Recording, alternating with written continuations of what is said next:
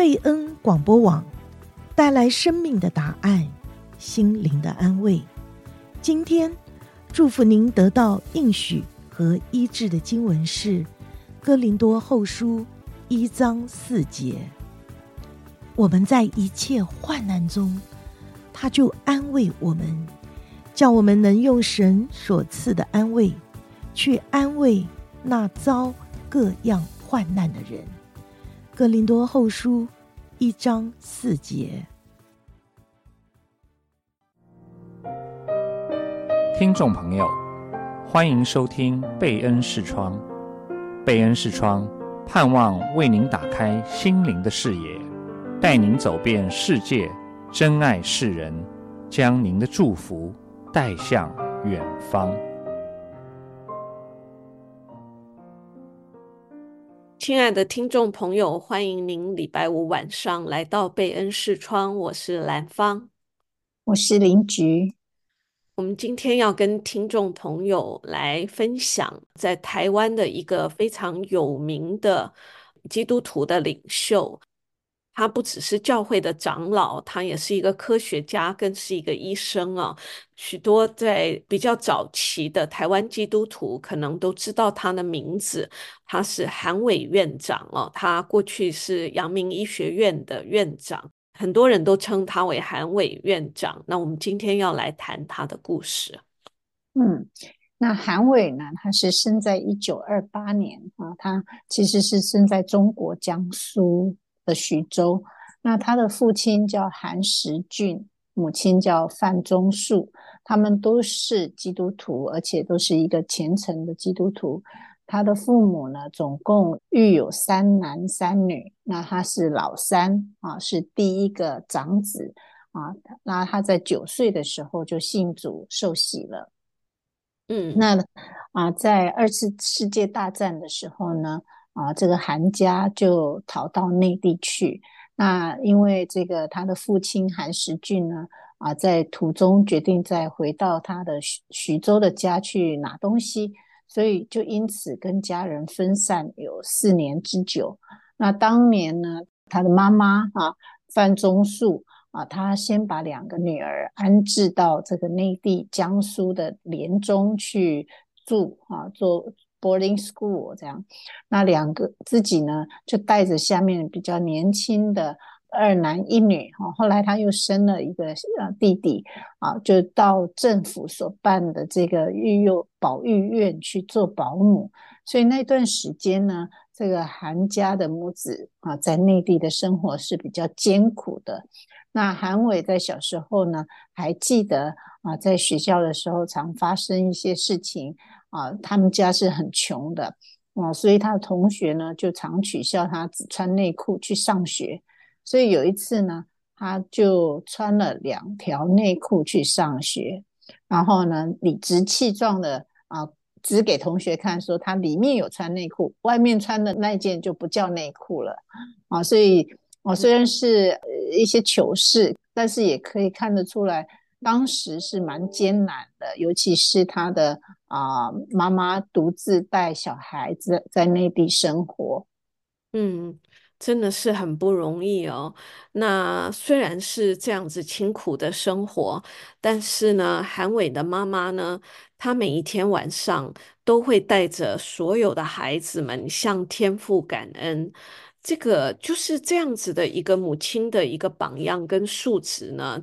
就是给孩子都有一个非常美好的熏陶哦，以至于也养成了韩伟他一个感恩的心，甚至就是一颗不抱怨的心哦。所以，纵使他以后在他生活环境后来就慢慢的越来越改善了，他也就是。常常就要求自己要过一个简朴的生活，甚至在他自己结婚之后呢，他有时候也会要求妻子呢，在每个周六在家里面只预备汤跟面包，跟孩子们一起来享用哦。所以他这样子做呢，不仅是想要教导孩子们来学习感恩，同时也希望他的孩子们。也跟他一样一起过简朴的生活。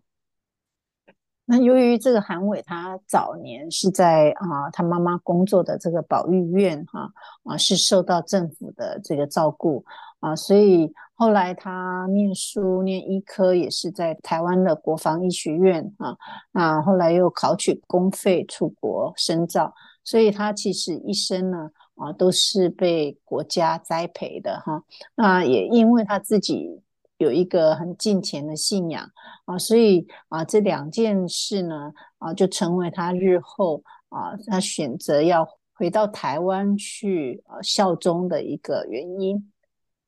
其实韩伟呢，在他小的时候，十岁的时候，他就立志想要学医。后来他真的就是考入这个苏州的东吴大学，当时就念那个医学院的预科班呢。那时候其实他还还是在中国里面。那之后呢，他们全家就到了台湾，他就转入这个国防医学院，在那边读书。在一九五四年毕业，当时呢，他在学校求学呢，也参与了学校的很多的，就是这些。排球啊，篮球啊，甚至桥牌这些课外运动，甚至在教会也参加诗班，而且他的成绩也很好，毕业的时候是全校第三名啊。之后呢，就是他也考取了这个教育部的公费留学奖学金，以至于就是在一九五六年他就出国进修。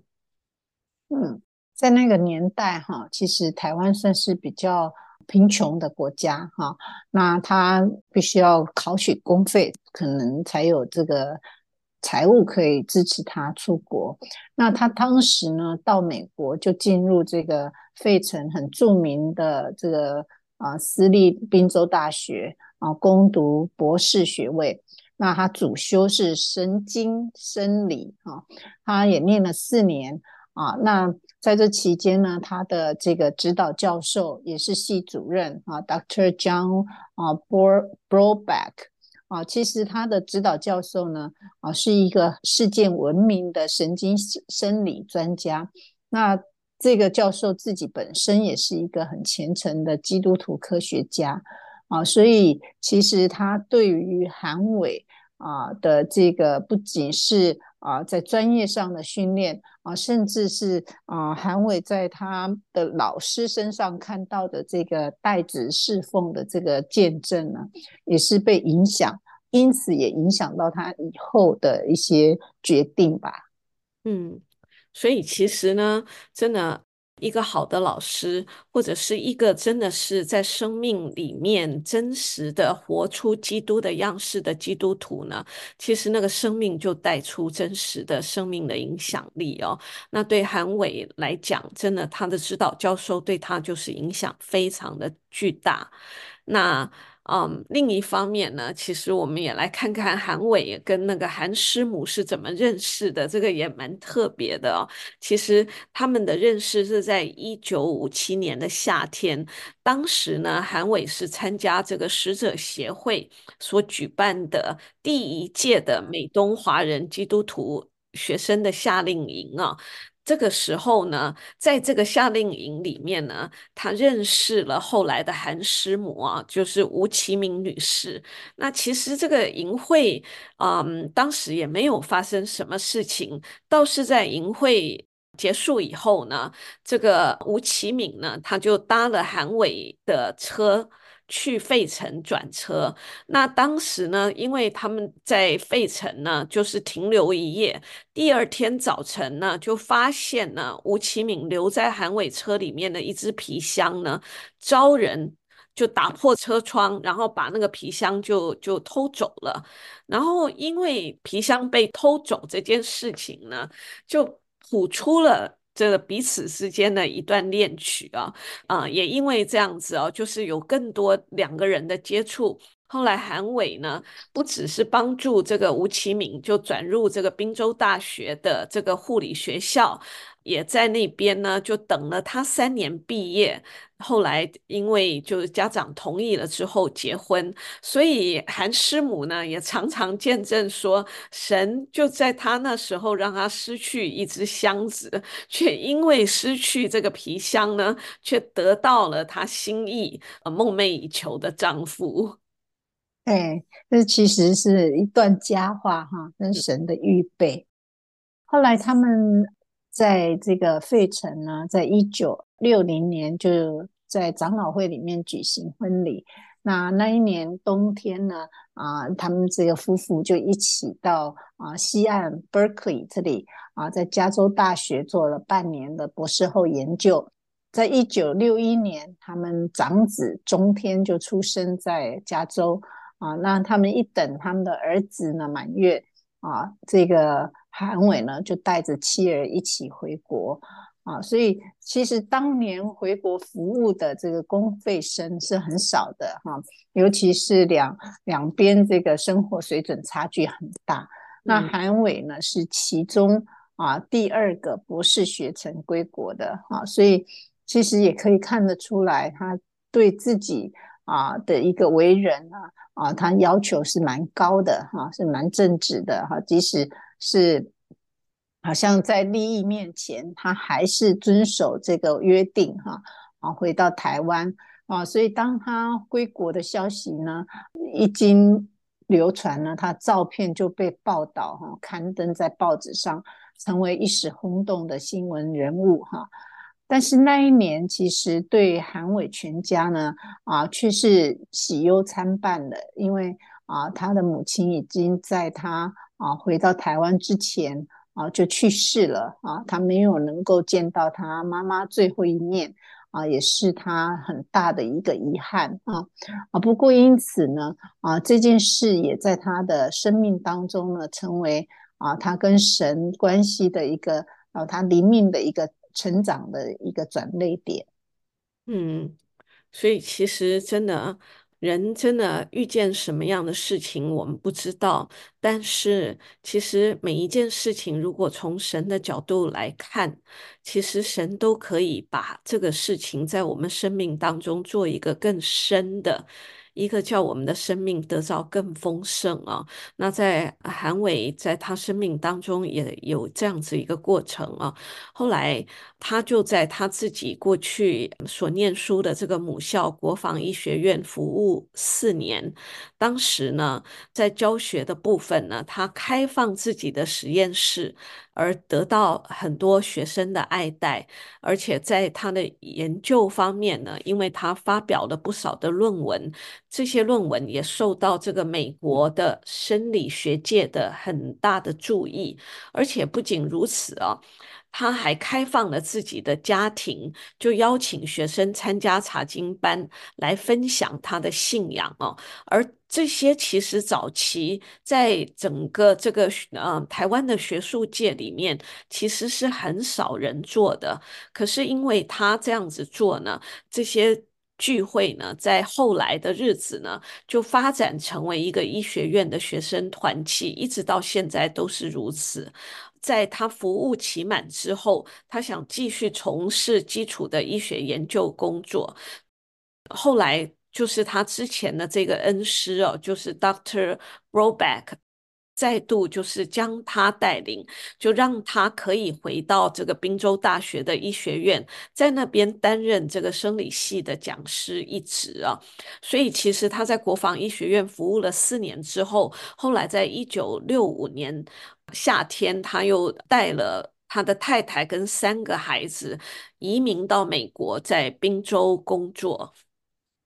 嗯，那他们到了美国之后呢？韩伟在美国有工作三年，哈啊，其实你可以想象那时候到美国的呃生活啊，不仅是他事业上面的成就啊，在生活上面的安逸哈，他不只是有美国永久居留权，而且呢，他也获得了教授的终身职。啊，所以他们家也重新搬到费城的郊区，哈，比较好的学区给孩子。然后啊，在这个费城，他们当然也开放他们的家庭啊，开始投入这个学生查经班啊，跟费城福音堂教会的侍奉。那一年呢，啊，其实有八九个在费城西敏寺神学院进修的中国啊神学生，哈，就华人神学生。啊，也在他的这两个地方，在他的查经班，还有这个费城福音堂一起侍奉。啊，后来他们就先后在台湾、香港跟北美来推展这个华人神学的教育研究跟宣教方面。啊，所以他们在这方面呢，啊，的确开始了一个重要的工作。这批同工呢，都扮演了很重要的领导角色。后来呢，在一九六九年的时候，其实他们嗯，在美国其实都不管是服饰、工作、家庭都非常的好。但是，一九六九年的时候，当时的中原理工学院呢，给韩伟写了一封信，邀请韩伟呢回到台湾接任这个中原理工学院的院长一职。当时呢，他也觉得很惊讶，当然也觉得很荣幸。后来，韩师母跟他一起寻求神的印证，而当时就是感觉好像神并没有明确的回应他们的祷告，所以他们夫妇两个人以为也许这不是神的呼召，所以他们就回信，婉转的就是拒绝了中原理工学院的邀请。但是呢，其实就在这个过程当中，其实是神继续在他们两个夫妇心里面做工的。而怎么做工呢？就是在那一年冬天的一个主日的早上呢，在费城因为下大雪，原来他们邀请了一个讲员呢，没有来。当时呢，就由韩伟呢临时就上台去分享信息。而那一天呢，神竟然用了复活的主来问彼得说：“你爱我比这些更深吗？”就是这句话。同样的，这句话也深深的，好像戳到这个韩伟跟他的妻子的心里面。也借着这句话，神终于让韩伟认清了自己内心的骄傲跟自信的光景。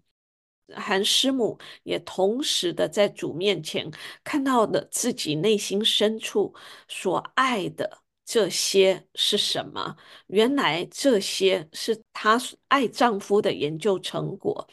爱儿女的教育环境，以及美国的生活方式，这些都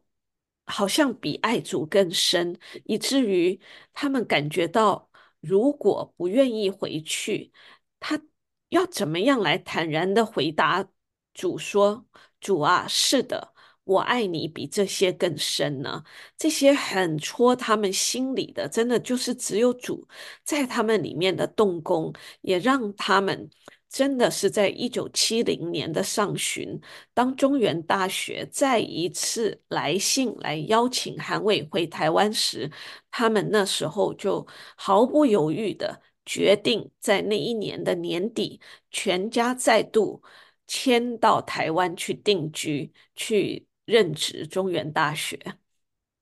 啊，你如果看他们描写的这段哈，其实我们在加州的华人应该是很可以体会的。不过你要回到当时是一九七零年代哈，啊，台湾跟这个加州的环境还是差非常多的。啊，那我我觉得真的看到他们很诚实的啊，好像在神面前看到自己的光景。那你也可以看到，好像神对我们说话是极其温柔跟循序渐进的，但是神也愿意带领我们，让我们清楚知道啊他的心意是什么啊。所以韩伟夫妇他们是有一个顺服的心，同时也看到他们肉体上的挣扎哈。最后还是啊顺服了神哈，回去回到中原，但是在中原的这个职位并不是一个很轻松的工作。嗯，一方面是啊韩伟他对校务比较不熟悉啊，行政经验也不多啊，而且呢他啊，处事为人比较耿直啊，然后对工作要求比较讲原则，要有效率，也讲公平啊，所以在华人社会里面的这些人情世故啊，啊，这些繁琐的礼俗啊。啊，对他来说也是一个很大的挑战哈，所以，我我们在在加州或是在海外的华人都可以体会到啊，其实不只是这个环境的差别哈，我们在心理上啊，对于这个华人社会的这些连结或者是说人情世故，的确在外面是比较不容易感受到那个压力的。嗯，真的是如此。真的不容易。在美国的话呢，可能当教授他是非常单纯的，自己就是可以把它处理得很好。可是进到台湾，在大学里头，特别是跟美国的大学比，也许很多事情都要亲力亲为，在行政、人事、经费、校风各方面都要有所改进，甚至要创新。真的是很不容易的一个工作啊。那中原大学呢，虽然是一个基督教大学，而且也是有悠久的传统历史。但是在韩伟这四年的任期当中呢，他基本上就是不遗余力的来提升这个学校的教育理念，跟加强这个学校代职宣教侍奉的一个观念。他其实很多的理念呢，他是希望能够把信仰再加进去，所以靠着神的恩典，他在这个中原大学的四年侍奉当中呢。韩伟呢，其实是在七十年代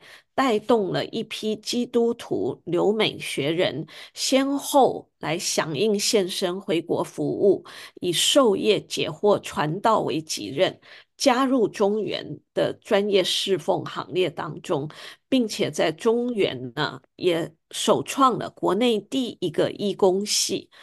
韩伟在整个这个学校系统里面呢，真的带来一个很大的更新，且因为拥有这个就是爱主的这一批基督徒的老师的尾声呢，这个他就在那里带出了一个团队侍奉的影响力，在当年呢，其实是带来很大很大的这个影响力的。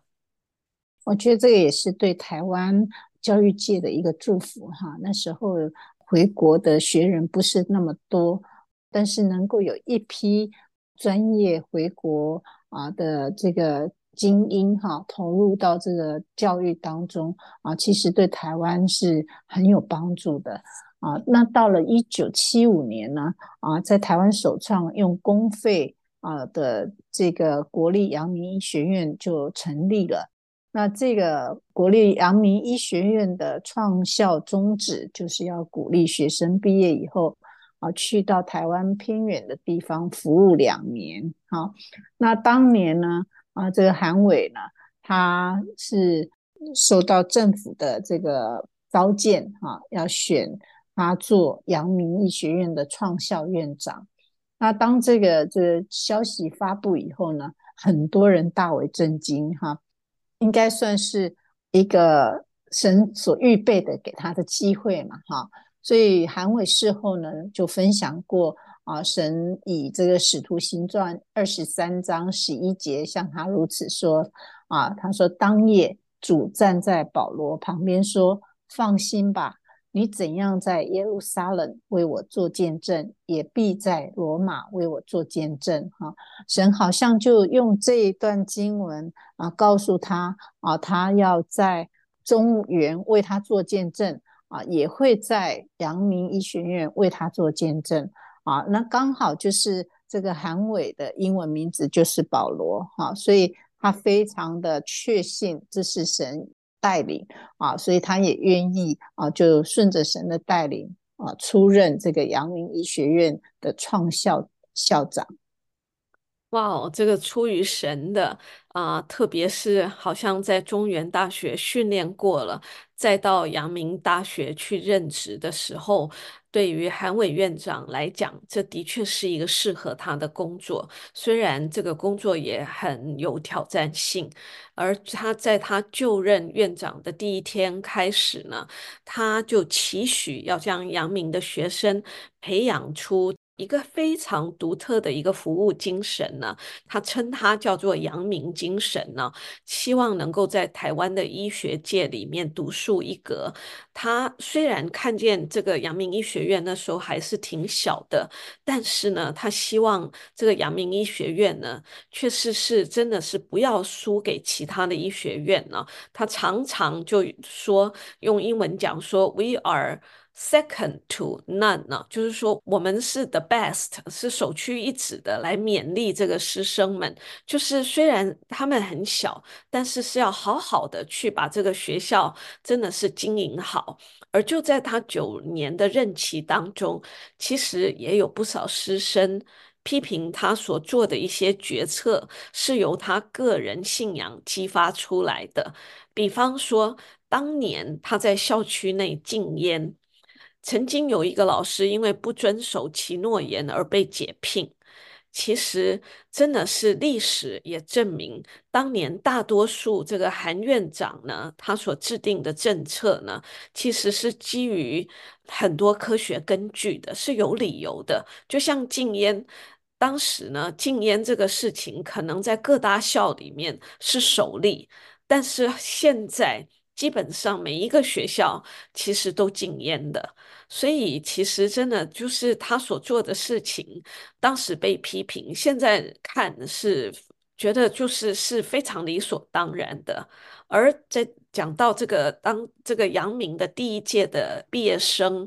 毕业的时候呢，韩伟呢，他自己也以身作则，特别向教育部申请来准许他自己休假年呢，跟学生一起下乡到偏乡。地区去服务，他就选择这个恒春的基督教医院，在那里做了半年的临床工作。所以可见得，其实他要求学生做什么，其实他自己也就在那里，就是自己也是要进入这个要求里面，以身作则啊！真的就好像一个道成肉身的生命，来影响学生，真实的以服务。的精神来，真是作为一个医生来面对这个普通的民众啊。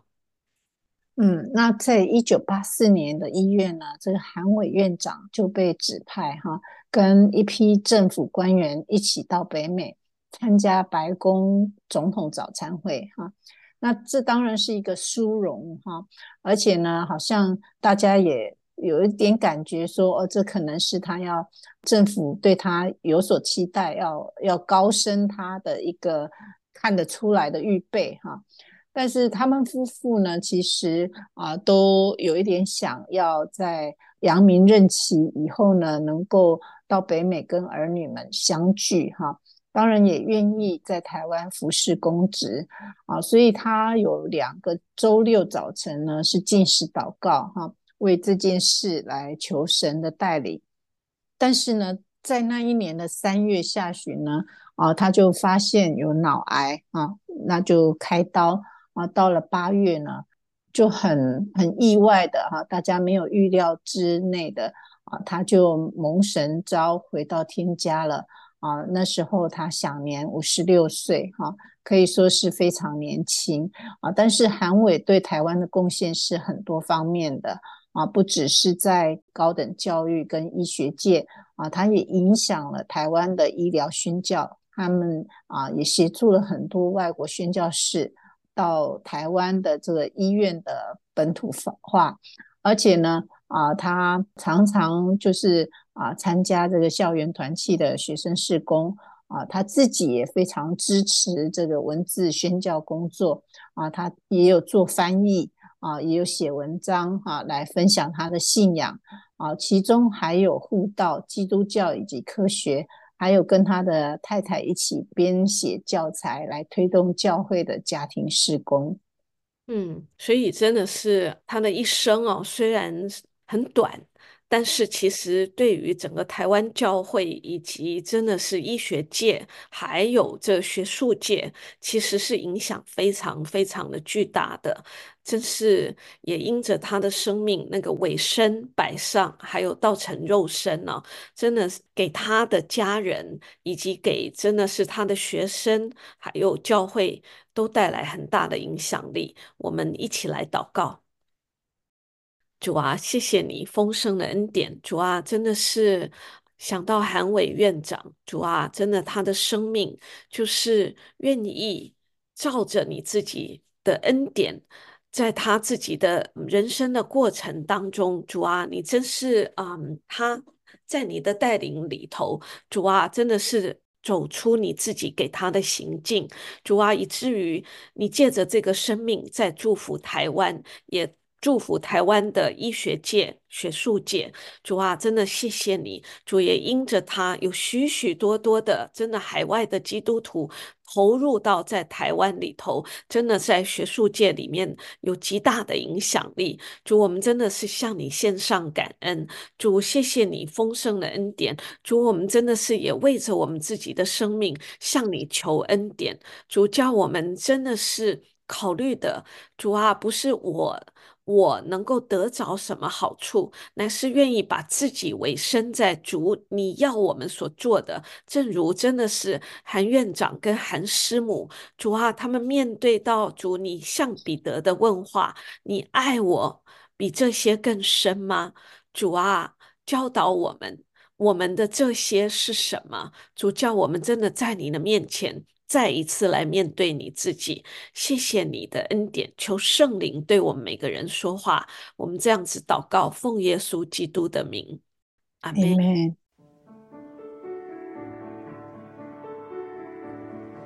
贝恩视窗是在 FM 九十六点一，每个星期五的晚上八点半到九点播出。我们的联络网址是 triple w d p m radio dot org slash Friday two，我们下星期五空中再会。